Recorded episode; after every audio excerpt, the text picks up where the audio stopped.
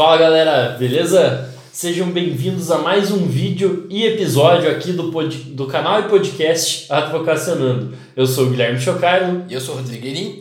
E hoje nós vamos falar como não ser o advogado Casas Bahia. Que é o quê? Exatamente, o advogado Casas Bahia é aquele que pergunta para o cliente qual que é o preço que ele vai pagar praticamente, né? É, quanto que você me paga para eu fazer essa ação que você está querendo, então, né? Não é assim que as coisas funcionam, né? Você que tem que dar o, teu, o preço do teu serviço, né?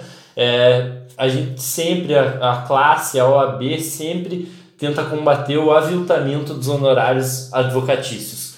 O que, que é esse termo? O que, que é o aviltamento dos honorários advocatícios? É a cobrança de valores irrisórios né, pela prestação do teu serviço. Então a gente tem a tabela do OAB como base e é uma base mínima. Não pode cobrar valor irrisório. Tá aceitando propostas aí é, até bizarras, né? Até teve um caso, teve um caso comentado, bastante comentado aí, em torno de uma semana atrás, que um advogado fechou num, num acordo, numa audiência trabalhista, para recebimento da, dos honorários sucumbenciais, salvo engano, o valor de mil reais mais uns 40 cachorro-quentes do estabelecimento que era reclamar, a parte reclamada ali dança trabalhista, né? É, quando é um isso caso acontece na prática, né? Não, e de uma forma até pior, né? Porque pior. ali ainda tinha os mil reais, né? Vamos é. supor, se fosse um, eu não sei qual é o valor da ação, né? Pode até ser que não seja um honorário irrisório, de acordo com o valor da ação, com o serviço que deu, né?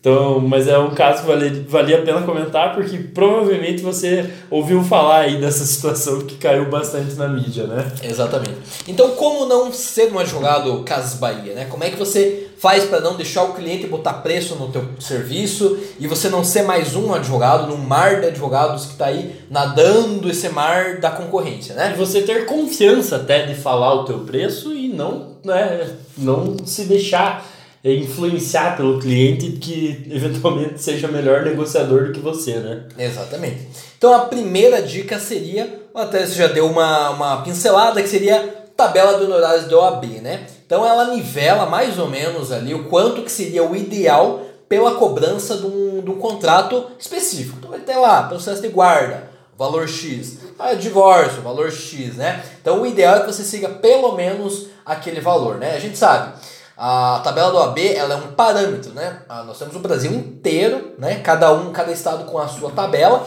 e cada região do seu estado vai ter um, um, uma situação financeira da população de uma forma. Capital a, a situação financeira é uma, você vai para uma situação pobre da, do estado, vai ser uma situação diferente. É claro, você tem que adaptar de acordo com a região onde você mora, mas é claro, sempre tendo a premissa do não aviltamento, que é você não pagar para trabalhar, não sofrer, não ser de uma forma penosa, você, enfim, chegar no final do processo e falar, cara, entendeu? Trabalhei para quê? Não valeu a pena, é. é.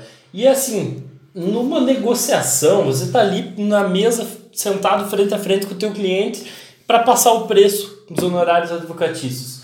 E o cliente vai achar o teu preço muito caro. A tabela de honorários da OAB, você pode se escorar nela. Se você não tem a habilidade de negociar, se você ainda não tem talvez muita experiência, prática de passar bastante valor do teu serviço antes de passar o preço, você pode tomar a tabela como um escudo. Imprime ela. É, imprime a tabela, exatamente. Você tem que ter a tabela impressa ali e você mostra para o teu cliente, ó, a tabela exige como valor mínimo para eu cobrar para esse tipo de ação 5 mil reais.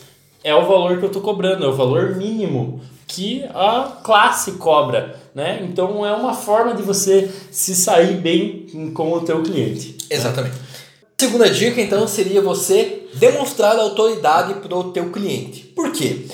Se o cliente não sabe que você vale o quanto você está cobrando, o preço que você está cobrando, ele, ele não vai se sentir confortável em pagar o preço que você está cobrando. Porque não sabe, ah, cara, se é advogado, e será que ele é bom mesmo? Agora, quando você se mostra, você fala para ele, olha, eu conheço esse procedimento, dá uma aula para ele sobre aquele tipo de processo. E uma, e uma aula para um leigo, não uma aula para um outro advogado, né? Exato. né? Sem juridiquês, explica o passo a passo de uma forma simplificada. Você não precisa falar, e o processo vai concluso para despacho, é. e depois que o juiz despachar, ele manda para o cartório, para o cartório é, expedir a citação. Não, né?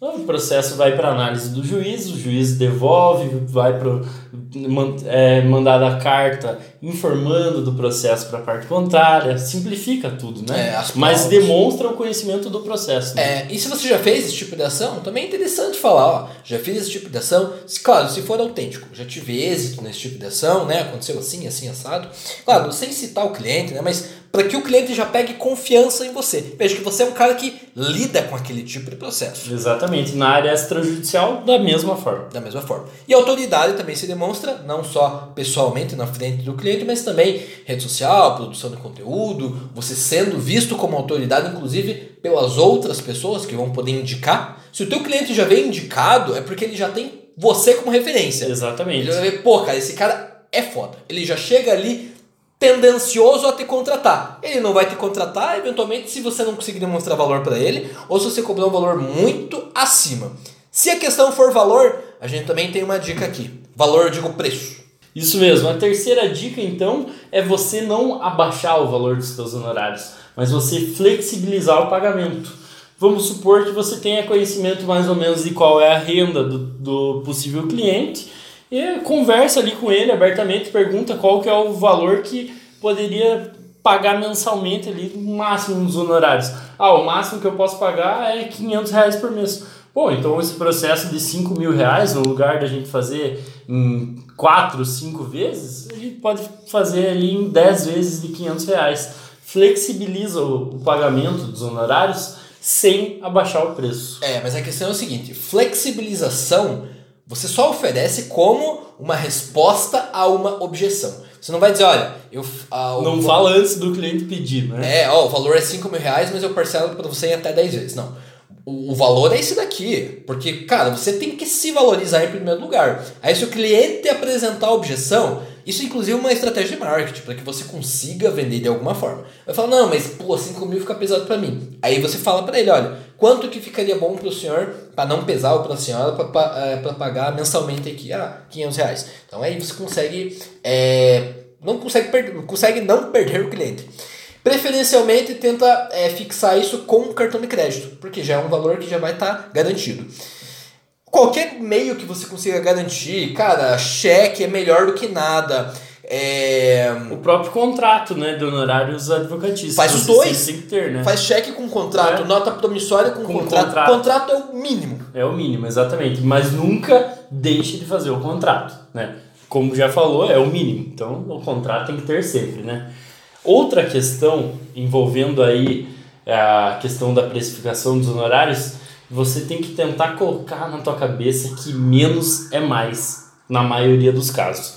Do que vale você ter uma montoeira de clientes que pagam mal, que você vai ter um monte de trabalho vai fazer um serviço meia boca, porque você não vai conseguir prestar um trabalho de excelência para um monte de gente, a menos que você tenha uma equipe enorme, mas isso vai despender custos. Então, você vai ter um monte de trabalho, vai fazer um serviço meia boca, esse cliente não vai te indicar, porque você não fez nada de diferente, de excepcional para chamar a atenção dele, ou você prefere ter uns poucos clientes, ter uma quantidade, vamos supor, a metade desse número de clientes aí que você imaginou, mas que paguem o valor equivalente. Você vai ter muito mais tempo para fazer o trabalho da melhor qualidade possível. Esses clientes vão te indicar outros clientes que você vai poder continuar dando seguimento, né? Vai ter uma rodagem com um valor de honorários mais justo, né? É, inclusive você vai conseguir se dedicar a outras coisas além de estar peticionando. Consegue se dedicar ao marketing, consegue se dedicar à gestão do escritório, consegue se dedicar ao estudo, numa pós-graduação, seja especialização. Então, realmente, E tudo isso implica o quê? Em oportunidades melhores ainda. Exatamente, você está se valorizando, né? Então, muita gente pode pensar o seguinte, ah, mas a gente, pô, eu tô aqui no início da minha advocacia, né? Então, para mim, menos é mais, talvez não funcione muito. Aí que tá. Se você é uma pessoa que é, em muitos casos, realmente, isso, é isso que acontece. Men- Menos uma pessoa não consegue bancar as contas do escritório. Mas pensa o seguinte: aquela questão que a gente sempre fala, advocacia é a longo prazo. Faz a programação para você conseguir se bancar durante alguns meses, para que você consiga fazer esse, esse degrau. A gente fala aqui sobre o mundo ideal. A gente fala aqui sobre como que seria a melhor forma de você ter a tua advocacia, né? Não que isso vá se aplicar a todo mundo, mas se você tiver que aspirar a um ideal, que seja esse. Exatamente, não, não deixe isso sair da mente. Se você está bem no início da advocacia e tem que acabar fechando alguns contratos meio ruins para poder manter as contas, tudo bem. Isso acontece com a maioria das pessoas que empreendem do zero no escritório da advocacia, sem ter algum suporte, sem entrar com um sócio que já advogava e já tem uma clientela. Acontece com a maioria das pessoas, aconteceu comigo, aconteceu com você também, né? Sim, sim. Mas o que, que foi o importante?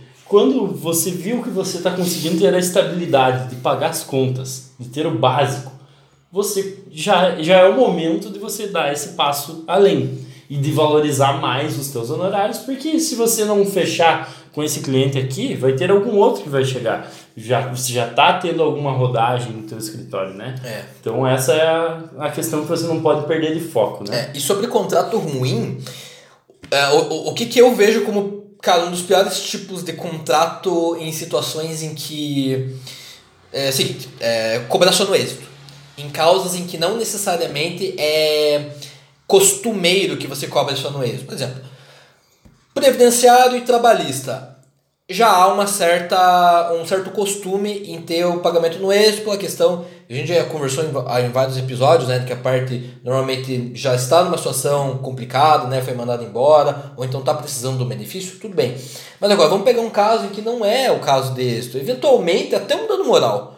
Há casos em que você consegue cobrar um valor inicial para você dar prosseguimento e dar início no processo, né? Porque pensa, se você vai ficar trabalhando um processo às vezes custoso, dando moral, imaginando só a possibilidade de ganhar lá na frente, fica dois, três, quatro, cinco anos no processo, às vezes tem até que recorrer e não ganha, cara, você perdeu todo esse tempo da tua vida. Perdeu bastante dinheiro, né? Perdeu dinheiro. Assim. Você está pagando as tuas contas do escritório. Você Exatamente. trabalhou de graça. Então tenta pelo menos cobrar um valor que você não vai ficar no prejuízo, pelo menos para pagar as suas despesas, se é um processo que vale a pena uhum. você cobrar um bom valor no êxito. E o, o ideal é já cobrar um valor inicial, né? Claro. Mas se você não conseguir em determinado caso, não use isso como regra. Mas você pode usar uma outra forma também de colocar um valor no êxito, mas com um mínimo no valor X. Ah, eu vou cobrar 30% do que a gente conseguir ganhar no seu caso, né, ao final do processo,